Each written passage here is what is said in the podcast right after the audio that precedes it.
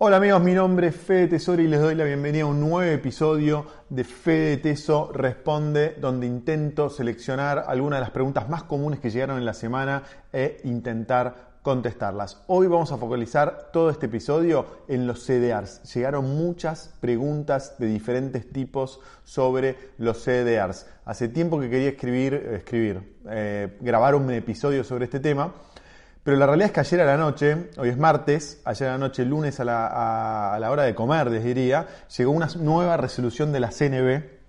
La CNB parece que está intentando tratar de complicarnos nuestros feriados y nuestros domingos, entonces sacó la resolución 841 que no afecta directamente a los CDRs, ahora les explico de qué se trata, pero en mi opinión es un primer paso que pone en riesgo este, fantástico instrumento que es el CDR para tratar de salir del riesgo argentino.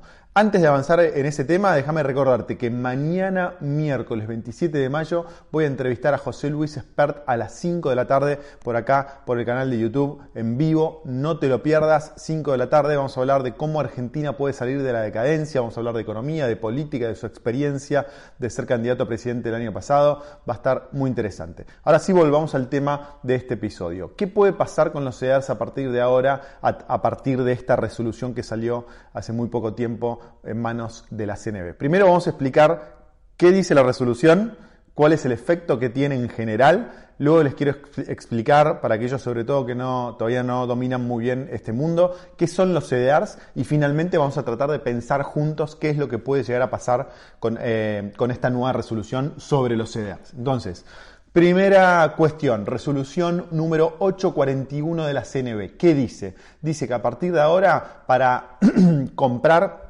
el llamado dólar MEP o dólar bolsa o el dólar contado con liquidación que surge de comprar bonos en pesos y vender esos bonos en dólares de tal forma de hacernos con el dólar billete sin restricción.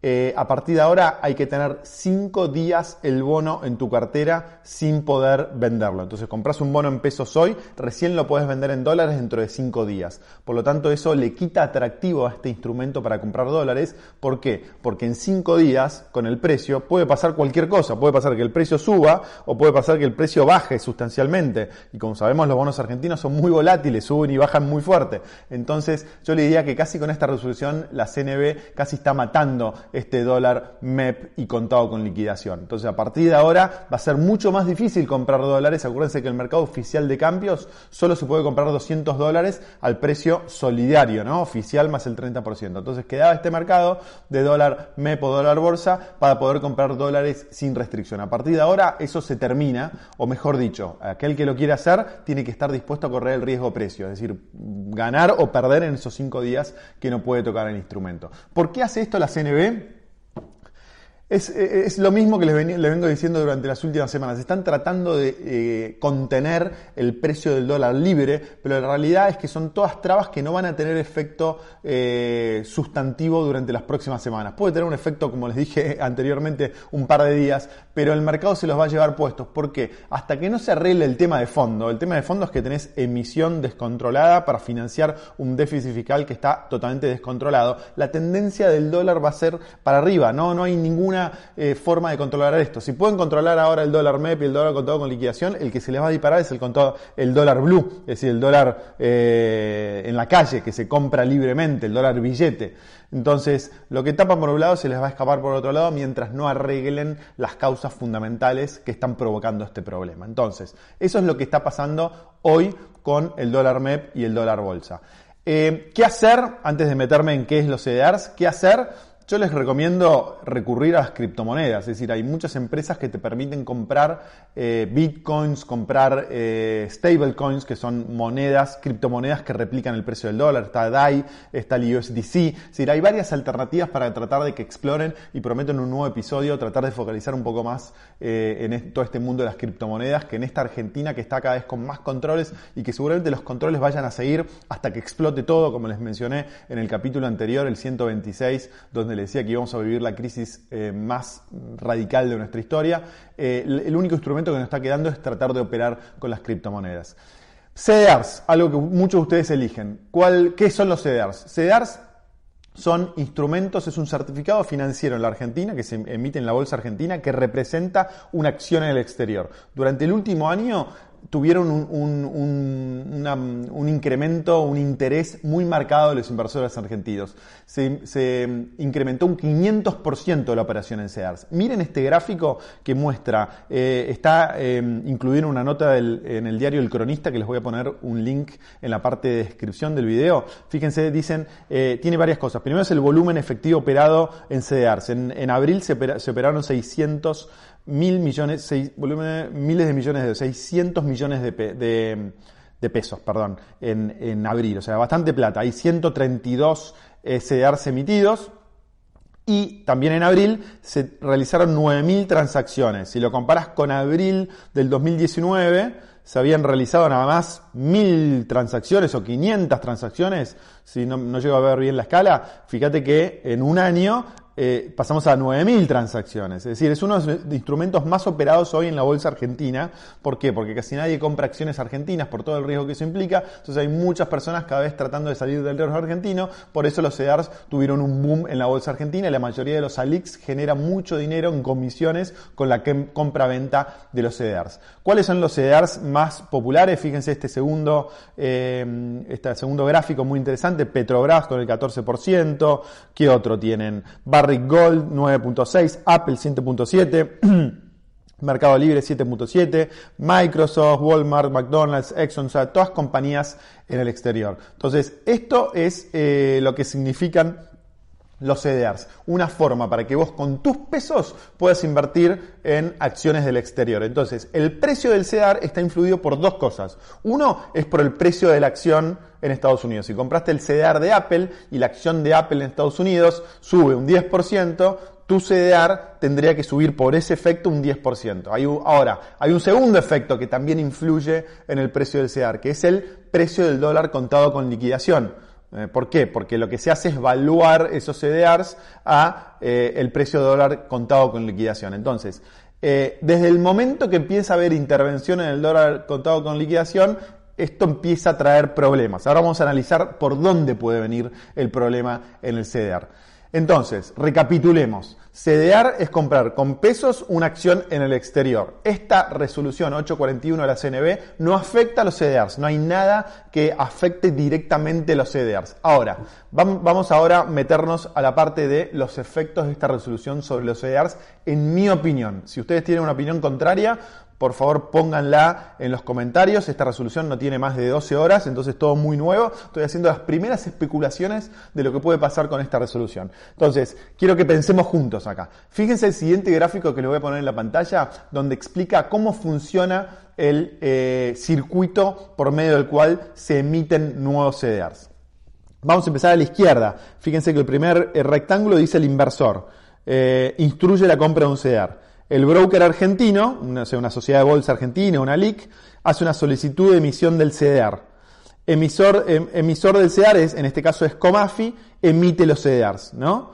Ahora, al mismo tiempo, el broker argentino pone una orden de compra para comprar la acción que representa ese CDR en el broker extranjero, ¿no? Entonces, y esa acción, vamos a poner el ejemplo de Apple, esa acción, ese broker extranjero compra acciones de Apple y lo pone en un custodio en el exterior. Está en, custodia, en ese custodio del exterior.